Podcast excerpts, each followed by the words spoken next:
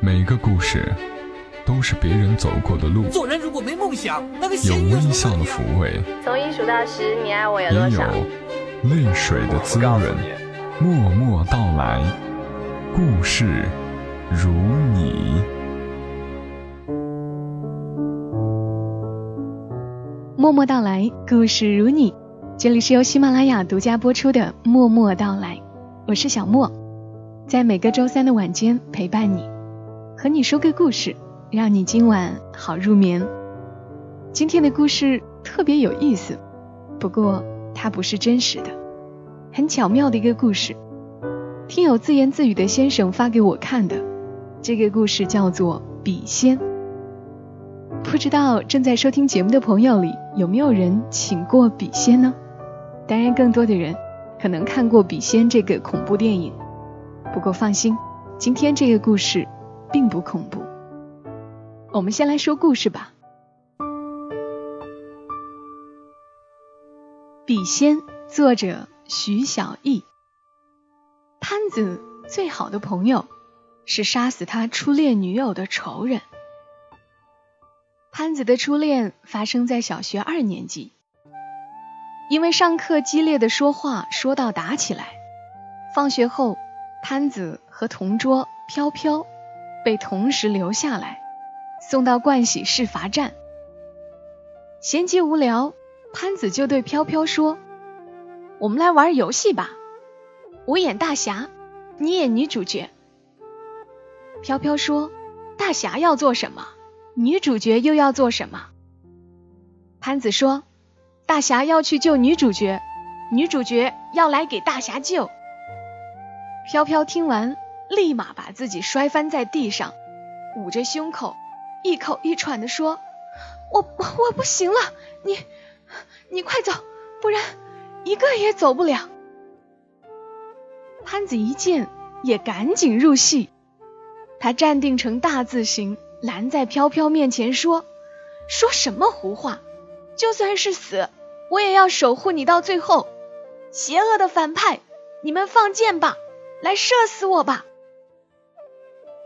盥洗室的门突然被推开，飘飘卧在地上，看着潘子威武的拦在自己身前，央求推门而入的老师射死他的那个身影，顿时觉得心脏里。某个地方碎了，所以两年后，飘飘因为突发心肌炎休学时，他一直责怪潘子，认定是他弄坏了自己的心脏。飘飘死在一场探病会上，潘子喊了好几个玩的很好的同学，一起去飘飘家探望飘飘。寒暄过后，飘飘说。今天家里人多，胆子大，我们来请笔仙玩吧。然后他让大家站成一个圈儿，围坐在一张小板凳旁边，板凳上放了一张白纸和一支钢笔。潘子说：“傻了吧，笔仙都在铅笔里。”飘飘说：“闭嘴，老娘请的是时髦笔仙。”他让潘子伸出双手。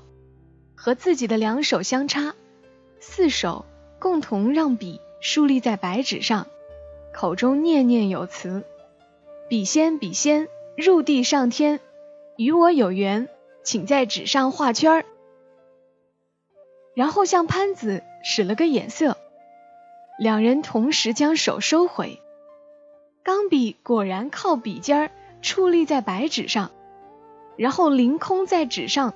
稳稳地画了一个红色的圈儿，颜色像血。大家同时惊呼了一声，胆大的潘子也面如土色。笔仙继续在纸上写下：“区区人类，胆大妄为，收条命来，既往不咎。”大家全都冲了出去，房间里只剩下飘飘和潘子两人。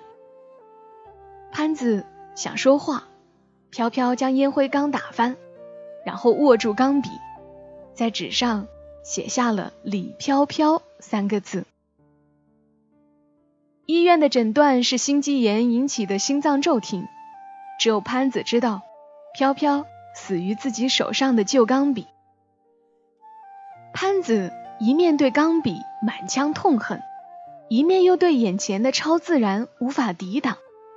他鬼使神差的把钢笔收进了自己的口袋里。直到第一次用它写作业，潘子才确信笔仙愤怒的原因。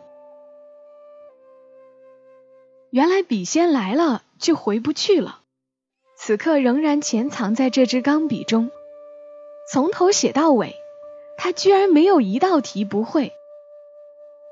潘子想用这支笔完成明天的考试，然后就接一盆水淹死他，为飘飘报仇。但是钢笔带着右手写出答案的感觉太好了。考试完了，仍有考试，为飘飘报仇的任务一拖再拖，反复斟酌，最后被定在了高考之后。但在此之前，潘子已经和笔仙成为了最好的朋友。他喜欢看笔仙带着他的右手写的作文、讲的道理、说的笑话。笔仙也是年轻人，犯了大错，生死掌握在潘子的手中，而且非常寂寞。虽然不打算原谅笔仙，但潘子开始尝试在笔记本上和笔仙对话。潘子写道：“你今年多大？”右手带着他写出：“和你一样。”潘子又写：“我以为你们这些妖怪都很老。”右手又写下：“我是时髦的笔仙。”潘子写道：“你为什么什么都懂？”右手又写道：“我在这个世界无事可做，只能看书。”潘子继续写：“那你对我真有用，在我杀死你之前，我们做好朋友吧。”右手写下：“那你要多来找我，没有字写的时候，时间很难挨的。”潘子当然再也无法对笔仙下手，但令他惊讶的是，除了帮助他战胜无数场考试，在寂寞困难时陪他聊天之外，笔仙还能帮他更多。大学时，潘子爱上一个叫燕子的女孩，他不知道怎么开口，也不知道怎么下手。他写道：“如果你仍在你的世界。”应该也到了泡其他笔姑娘的年纪了吧？笔仙写下：“你以为都像你开窍这么迟？要不是被你困住，我可能都成家了。”潘子继续写：“那你泡妞很厉害了，你帮我想想怎么追燕子。”笔仙又写：“你有我还不够，要追她做什么？她能帮你考试吗？”潘子写道：“我以后不用考试了。”朋友是朋友，女朋友是女朋友，不矛盾。你就说帮不帮吧。笔仙愣了一会儿，带领潘子的右手奋笔疾书起来。第一句是：“即使是他，也不能知道我的存在。”后面是一篇情书，字迹工整，情深意切，大方得体，催人泪下。潘子就用这封情书。打动了燕子，后来也娶了她当妻子。工作后，潘子依然有很多使用钢笔的机会。他在广告公司做文案，为婚钻品牌写下的广告词是：“上一秒物是，下一秒人非，唯纸上的钻戒与钢笔，永不变，永相随。”虽然对不起初恋女友飘飘。但他早已感觉到自己是无比幸运的，自己现在得到的一切，似乎都源自于笔仙的帮忙。直到他生了一场大病，潘子躺在医院的病床上，燕子趴在病床边睡着了。多日以来，他一边忙着照顾自己，一边忙着哭，实在太辛苦了。潘子。又拿出笔记本与钢笔，他问：“你懂得那么多，不知道怎么救我？”钢笔带着右手写下：“对不起，我不知道。”潘子写道：“我怕我照顾不了燕子之后，他过得不好。右手写下“燕子，燕子，燕子，燕子”。潘子写道：“你能帮我照顾他吗？就像那么多年你照顾我一样。”笔仙带着右手继续写：“不能，我不能破坏规则。”潘子叹了一口气，绝望的把纸笔放下。很久之后，钢笔自己立了起来，敲了敲潘子，示意他看，然后一笔一画在笔记本上写下：“但我可以教你变成他的笔仙。”潘子死后，钢笔作为他最重要的遗物，被燕子贴身保管。某一次。燕子拿起钢笔在手中端详时，忽然产生出无比想写字的冲动。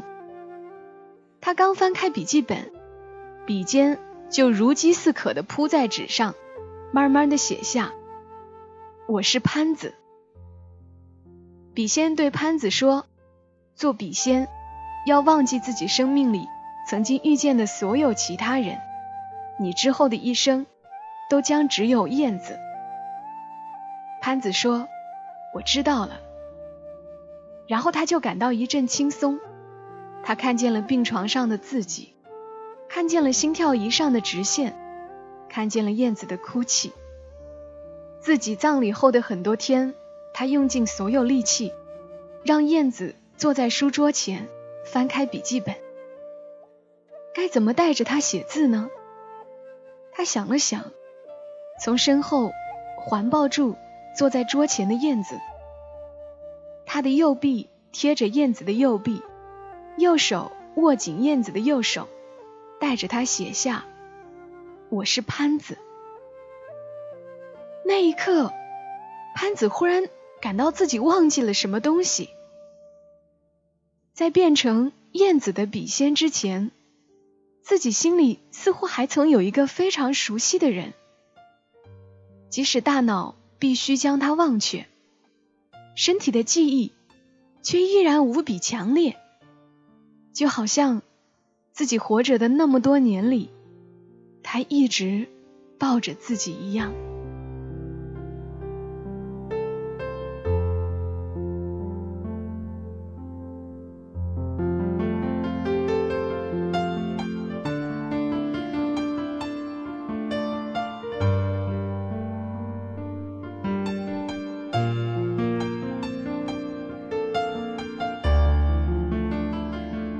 的故事名字叫做《笔仙》，说到最后突然为之一震啊！李飘飘，因为这个故事，我特意去了解了一下写这个故事的作者，作者名叫于小艺，剩余的余，春晓的晓，熠熠生辉的熠。在二零一三年，他出版过一本书，叫《初恋四十一次》，没错，就是四十一个故事。这些故事有的诡异，有的荒诞，有的暗黑，也有的像童话，还有些故事让人觉得看不懂、捉摸不透，怪怪的。于小艺说，这个系列的写作动机特别单纯，就是有一些故事想说给一个人听而已，那个人觉得很喜欢，我就感到快乐。除此之外，没有任何野心。这样的写作过程，居然让我感觉到前所未有的流畅。我想，文字是一个矢量，如果没有急于倾诉的对象，再大的数值也无处安放。文字的宿命是从落下笔尖那一刻开始，就不再属于书写者，它总要献给一片天地、一个群体、一个灵魂。这本《初恋四十一次》，据说是作者，也就是毕业于香港中文大学的才子徐小艺，送给当时远在南京求学的女朋友的一份爱情礼物。这篇笔仙就收录在这本书里。我有看书中的一些故事，虽然不是每个故事都吸引我，但也觉得挺特别的。如果它勾起了你的兴趣，你也可以找来看一看。好啦，今晚的节目听得可还愉快？欢迎你在节目下方留下评论。我们下一期声音再会，谢谢你的守候，祝今晚好梦。小莫在长沙跟你说晚安。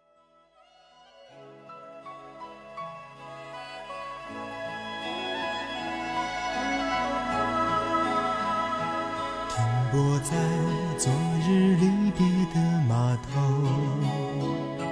好多梦层层叠叠又斑驳，人在夕阳黄昏后。陪着明月等寂寞，年少轻狂，有时难御晚秋风。经过你，快乐时少烦恼多；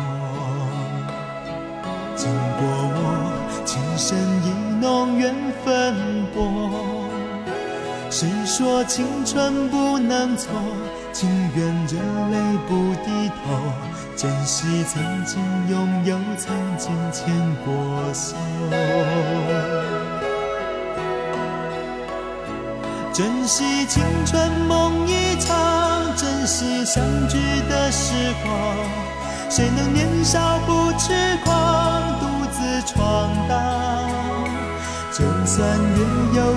何缺，就算人有悲和欢，谁能够不扬梦想这张帆？珍惜为我流的泪，珍惜为你的岁月，谁能无动又无衷这段珍贵？明天还有云要飞，留着天空陪我追。无怨无悔也是人生一种美。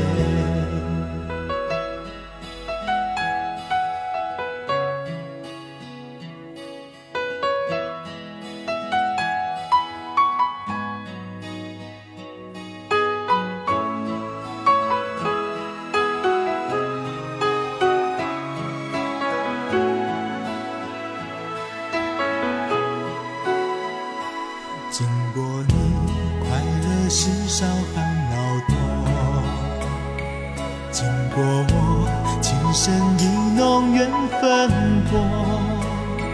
谁说青春不能错？情愿热泪不低头。珍惜曾经拥有，曾经牵过手。珍惜青春梦一场，珍惜相聚的时光。谁能年少不痴狂？独自闯荡，就算月有阴和缺，就算人有悲和欢，谁能够不扬梦想这张帆？珍惜为我流的泪，珍惜为你的岁月，